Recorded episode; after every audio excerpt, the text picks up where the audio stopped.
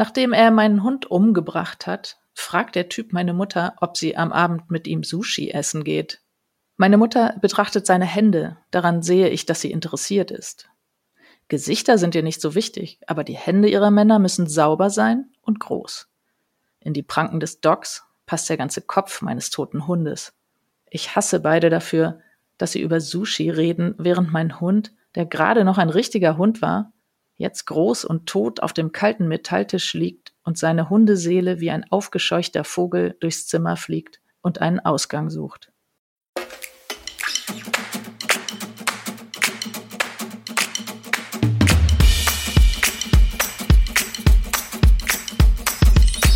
Hallo bei Bells Stories, Geschichten aus der Verlagsgruppe Bells.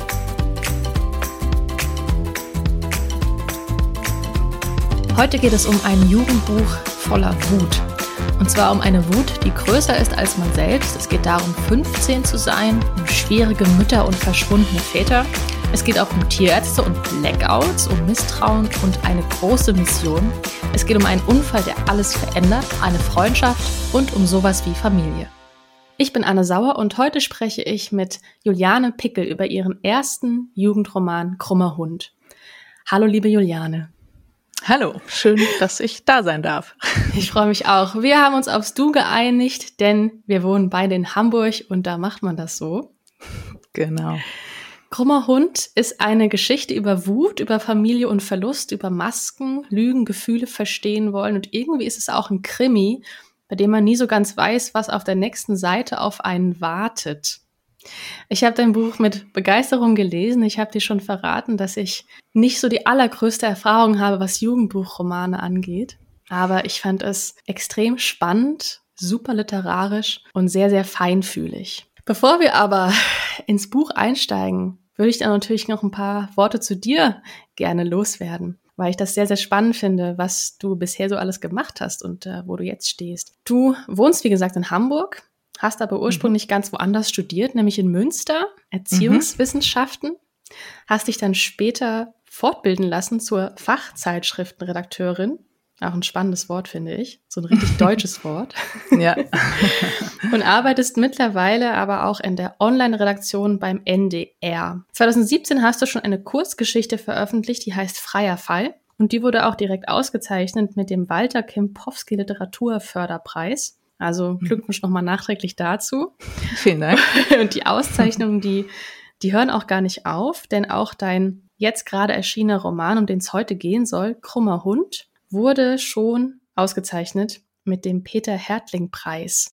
Wie ist das denn gerade für dich, A, dein tolles, fertiges Buch in den Händen zu halten, B, irgendwie zu merken, dass das gut ankommt und C, jetzt dich auch Autorin zu nennen? Ja, das ist ähm, tatsächlich alles noch ein bisschen verrückt, muss ich sagen. Also ich weiß ja seit September, dass ich den Peter Hertling-Preis bekomme. Daran konnte ich mich also schon ein bisschen gewöhnen, aber äh, seitdem danach ging das ganz schnell damit, dass das Buch dann wirklich fertig geworden ist und erschienen ist. Und ähm, also ich bin, bin tatsächlich noch total baff, dass es überhaupt jetzt wirklich ein richtiges Buch ist. Also der Moment, als es dann wirklich per Post kam und ich das in der Hand gehalten habe, das war schon sehr, sehr besonders.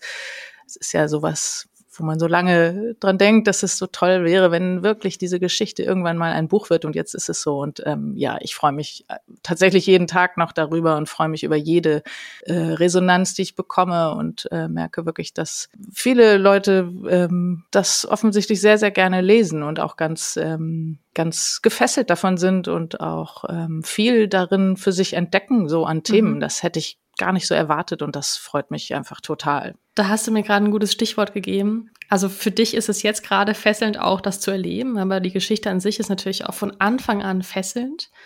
Man bekommt sofort am Anfang ein Gefühl dafür, was für eine Komplexität da drin steckt, aber ohne dass sie verwirrend ist. Also es geht um Daniel, Danny, der 15 Jahre alt ist und alleine ohne seinen Vater bei seiner Mutter lebt.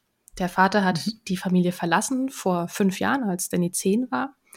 Und hinterlassen hat er ihm eigentlich nichts außer einen Hund namens Ozzy, sein mhm. ja quasi bester Freund und Begleiter und das, woran er sich klammert, wenn er an seinen Vater denkt. Und Ozzy wird gleich zu Beginn des Romans eingeschläfert. Und ausgerechnet dieser Mann, der diesen Hund dann einschläfert, also den Hund umbringt, fragt seine Mutter dann nach einem Date.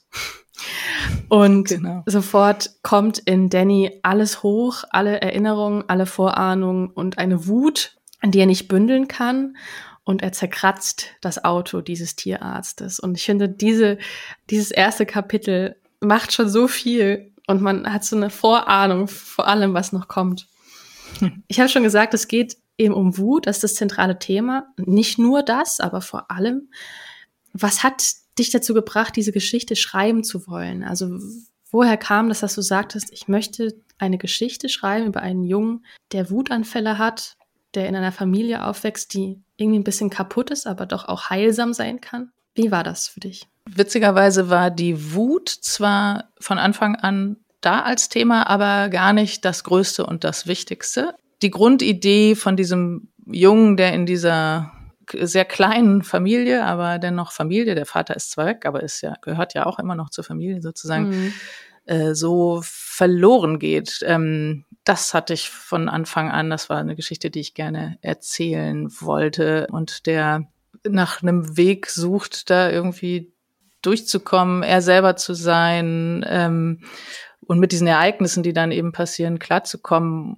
Ich fand spannend dieses, was ja oft in Familien passiert, diese, dieser, diesen Widerspruch aus dieser großen Nähe, den die Personen zueinander haben in diesem winzigen kleinen System äh, und gleichzeitig dieser großen Isolation, dieser Sprachlosigkeit.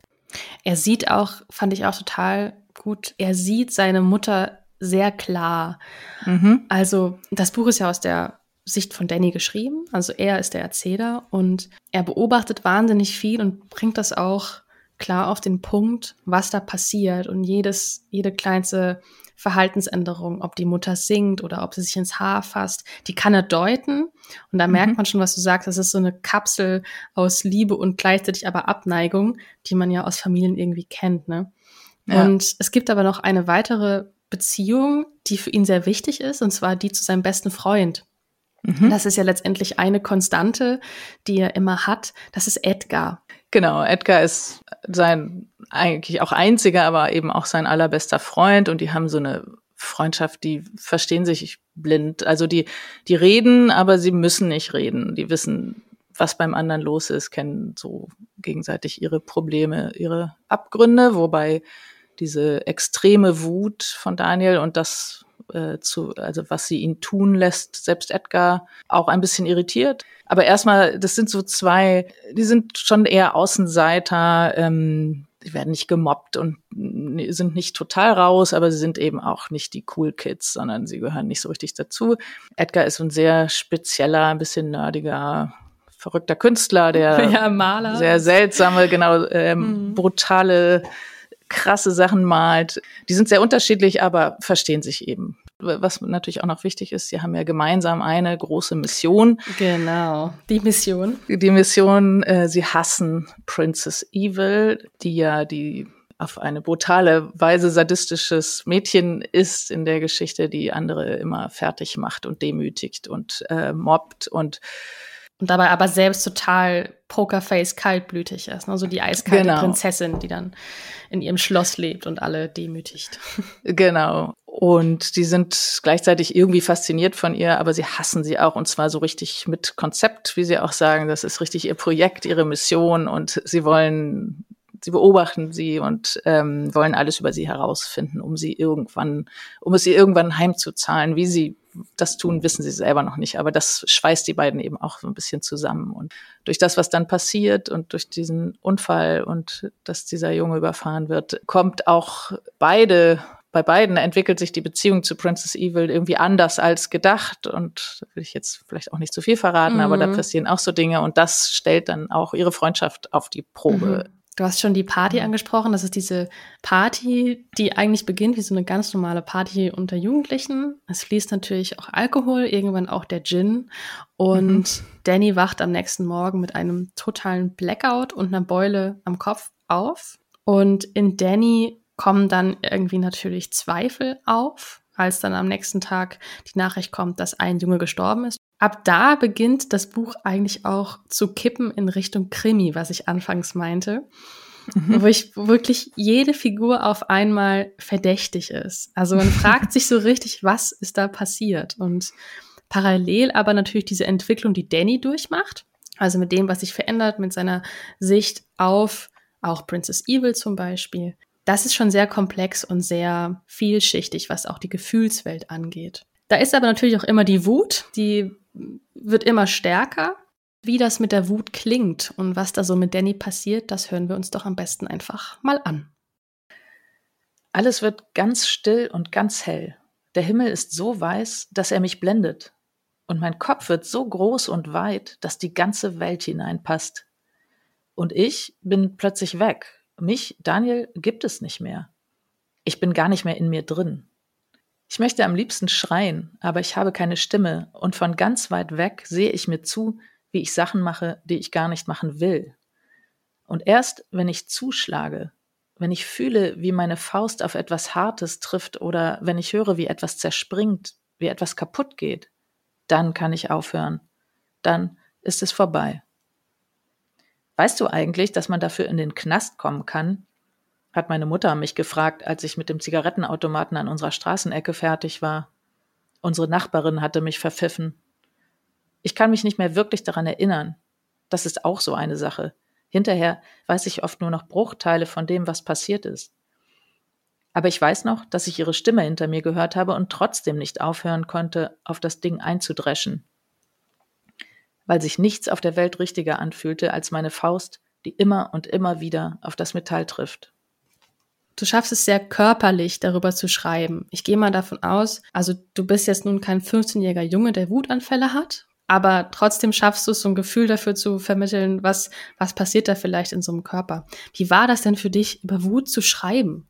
Ich fand es sehr reizvoll, das zu tun, aber auch sehr herausfordernd. Ich glaube, es kann schnell passieren, dass man da in so was Beliebiges abrutscht. Und ich wollte natürlich gerne Daniel so eine spezielle, das ist seine ganz spezielle Wut, ähm, die sich für ihn ganz speziell anfühlt. Ähm, das war mir wichtig. Ich habe das sehr gern gemacht. Ich bin auch, ich bin auch eher ein impulsiver Typ, also ich zertrümmere keine äh, Zigarettenautomaten und trete keine Hunde, aber ähm, ich kann zumindest mit, mit so einem starken, mhm. lauten Gefühl, ich kann mich da ganz gut reinversetzen. Auch Wut ist ja nicht immer gleich und äh, je nachdem, in, aus welcher Situation sie entsteht, ähm, kann sie mhm. lauter oder leiser, heißer oder kälter oder, oder auch ganz mhm. andere Formen haben. Und ähm, ich wollte das ja auch so zeigen, dass es sich auch mhm. steigert und dass so diese innere Verzweiflung sich mhm. daran immer mehr zeigt. Aber es hat schon Spaß gemacht.